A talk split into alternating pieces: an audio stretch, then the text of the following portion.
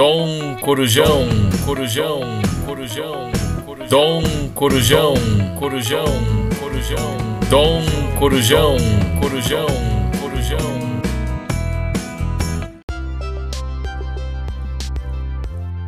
Olá, ouvintes! Sejam bem-vindos a mais um Dom Corujão. Eu sou a professora Natália. Oi, meu nome é Cauã. Oi, eu sou o Márcio. Oi, eu sou a Tawane. Oi, eu sou o João. Oi, meu nome é Renato. Hoje vamos conversar sobre a história dos jogos eletrônicos.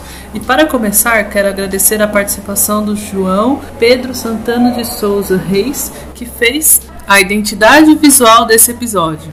Quero agradecer também todos os alunos do sexto ano que têm ajudado demais na produção do podcast.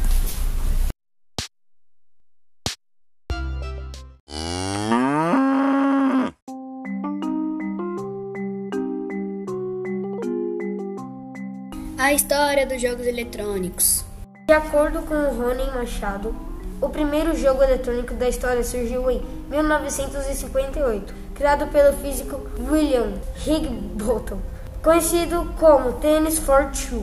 Era um jogo simples onde a bola era rebatida em uma linha horizontal na parte inferior da tela de um osciloscópio, que era um tipo de monitor. Em 1961, criaram o jogo Spaceware, com um tema de guerra espacial, onde o jogador controlava uma nave e enfrentava diversas naves inimigas.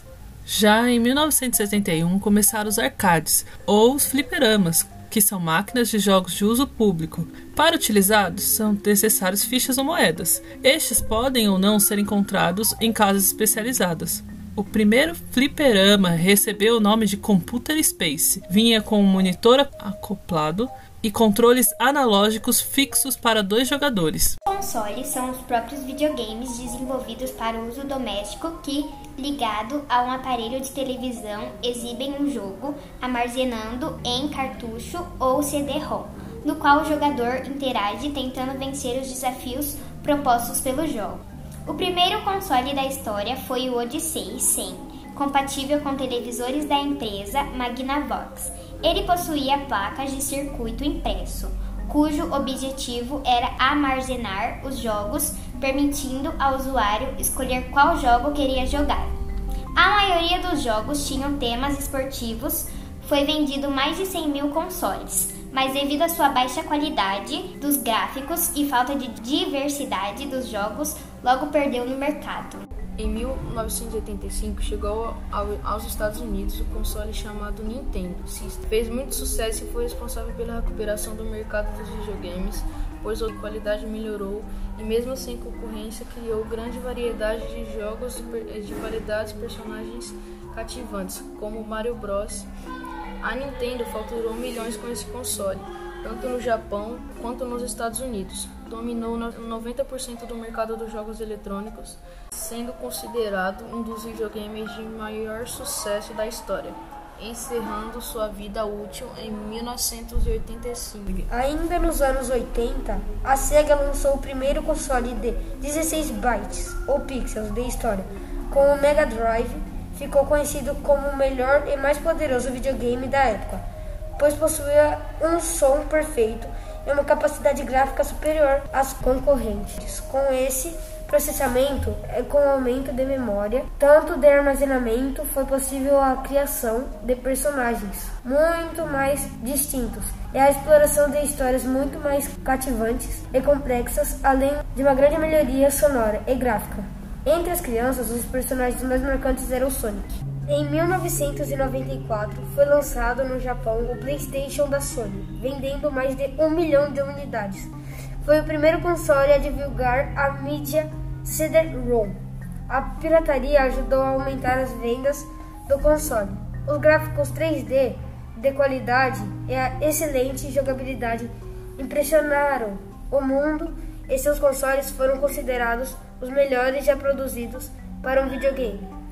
Também apresentava a maior biblioteca de jogos da história, com milhares de títulos produzidos para ele. Além disso, foram criados vários periféricos para ele com o memory card, dispositivos de armazenamento que funcionava com memória adicional para os consoles de videogame.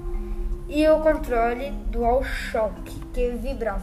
Em 2000 foi lançado o PlayStation 2, que aumentou sua biblioteca de jogos usava tecnologia de DVDs e CDs, podendo além dos jogos permitir rodar música e filmes e também tocava MP3, tipo de compactação de áudio com perdas que não são sentidas pelo ouvido humano. Em 2001, a Microsoft entrou no mercado dos, dos consoles lançando o Xbox com tecnologia que adaptava sucesso dos PCs.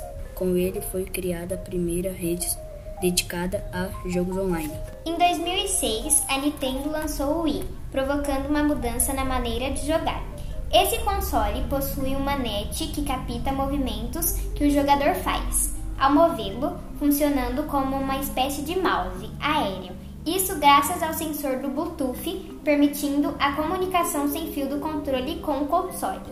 De acordo com o site Wikipedia, de 2001 a 2019 temos a oitava geração de consoles, sendo mais populares dos fabricantes Sony, Nintendo e Microsoft. Atualmente, no mercado, os consoles da nona geração mais populares no Brasil são os PlayStation 5 e Xbox XS. São mais rápidos no processamento dos jogos e com gráficos melhores que já se viu.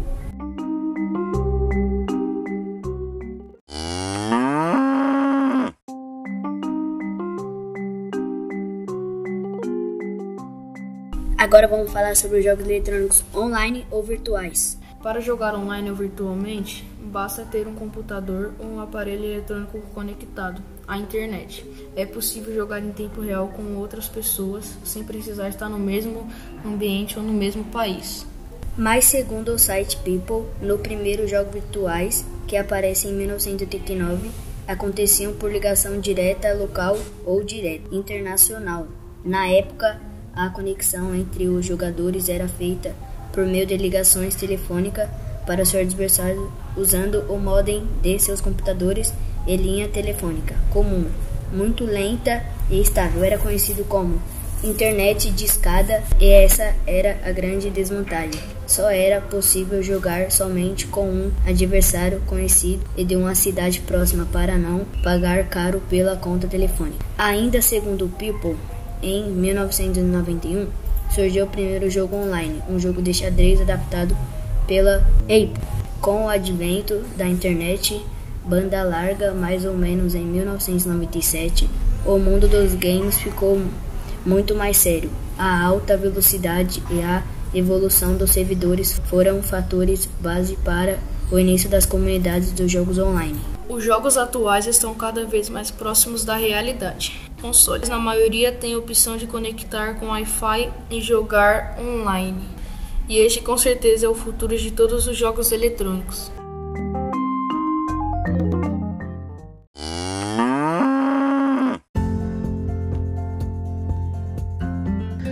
Se apresente e conte um pouco da sua carreira profissional. Meu nome é Laura, eu sou diretora da escola, trabalho nessa função há 11 anos, mas já fui professora, coordenadora pedagógica, dentre outros trabalhos na educação. Quando era mais jovem, ainda fiz um biquinho de buffet que adolescente faz para ganhar uma graninha.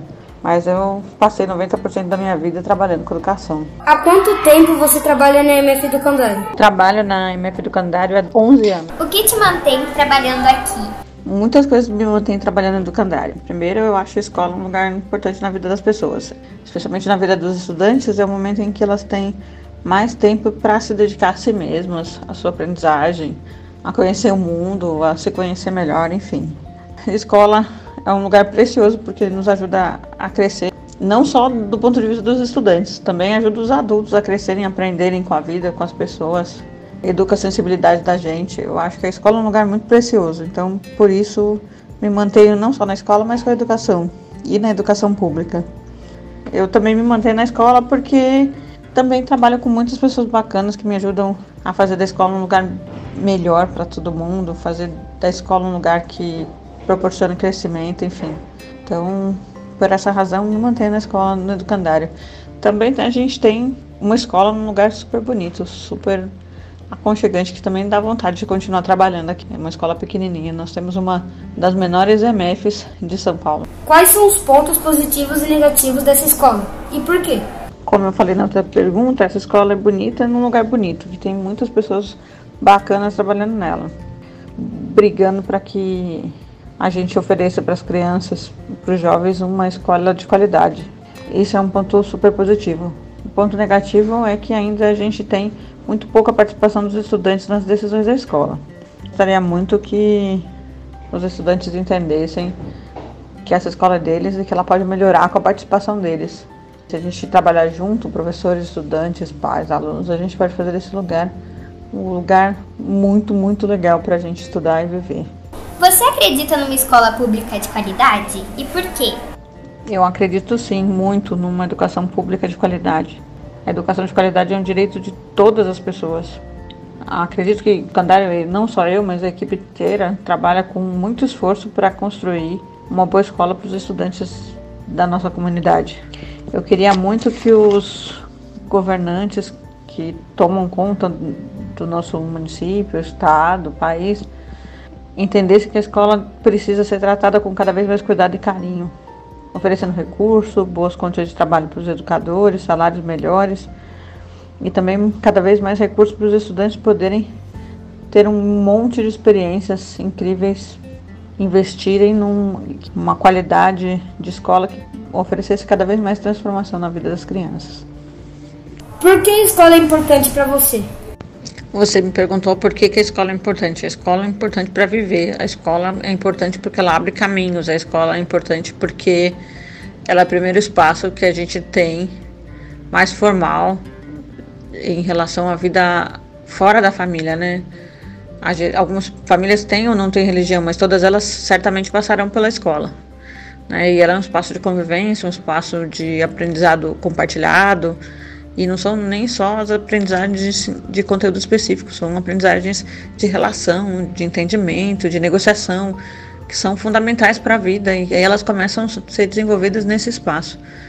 A escola é um espaço poderoso, privilegiado, em que a gente pode aprender infinitas coisas, construir infinitas coisas. Que se a gente se apropriar delas, se a gente entender o quanto esse momento é precioso, a gente pode fazer muitas coisas pela gente, pelo próximo, pela nossa comunidade através da escola. Acho a escola um lugar muito especial. Gosto de estar aqui, gosto de fazer parte de um, do processo educativo. Acho que a escola é um lugar muito encantador. Você gostaria de contar alguma curiosidade sobre a escola? Uma curiosidade divertida sobre a escola é o fato de que a gente está rodeado de bichinhos. E especialmente quando as crianças não estão, período de férias, período de recesso, eles vêm ainda com mais força nos visitar. Aqui no entorno da gente eu já vi um monte deles. A gente já viu tucano, a gente já viu esquilo, a gente já viu gambá, a gente já viu coruja, a gente já viu macaquinho. A gente está realmente num espaço privilegiado. Ah, e tem as matraquinhas também. Faz uma temporada que eu não vejo, mas que vem comer as sementinhas aqui e derrubar a sementinha nos carros aqui da escola. Então, essa é uma curiosidade bacana do lugar onde a gente está. É um lugar muito privilegiado. Você tem dicas de livros ou filmes, ou séries, ou músicas, ou podcasts para indicar para os alunos? Uma música linda que eu deixaria para vocês como indicação o que é o que é do Gonzaguinha. O Gonzaguinha já foi embora, mas deixou um lembrete importante que a vida é maravilhosa, que aprender é coisa incrível, que a gente deve aproveitar as experiências da vida e crescer e aprender com elas e celebrar o fato de estarmos vivos. E nesse momento de pandemia, é uma boa música para ser lembrada. Gostaria de deixar uma mensagem aos estudantes da escola? Aproveitem o tempo que vocês estão aqui. Conheçam todas as coisas. Aproveitem dos espaços, curtam seus professores, aprendam com eles. Tentem o máximo realizar coisas nesse lugar, aprender a realizar projetos, aprender a realizar coisas para a vida de vocês. Invistam na educação de vocês, invistam no futuro e no presente mesmo de vocês. Invistam em aprender, porque em nenhum outro momento da vida a gente vai ter tanto tempo como tem no nosso ensino fundamental para se dedicar a nós mesmos e às nossas aprendizagens que os estudantes do Canário aproveitem o tempo, aproveitem esse lugar lindo onde estão para aprender muitas coisas, para construir muitas coisas. Tem alguma temática que você gostaria de ouvir no podcast Dom Corujão? Acho que um bom tema para um podcast seria o Grêmio Estudantil. Como os estudantes podem participar e se envolver nas atividades da escola. A gente tem o costume de achar que a escola é de alguém, mas não nossa, né? E a escola é dos estudantes, é de cada um que participa dela. Os estudantes podem transformar a escola com as suas ações num lugar mais próximo do que eles desejam para si mesmos, porque a escola é deles. E participando do Grêmio como representante e de outros modos, eles podem fazer esse espaço cada vez mais deles. Eu gostaria muito de partilhar, discutir possibilidades de transformar o Educandário num espaço cada vez mais bacana para os estudantes. Como a gente pode melhorar nossa escola ou como a gente pode participar para nossa escola ser mais legal é um tema bem legal de podcast. Ou o próprio Grêmio Estudantil como espaço para isso.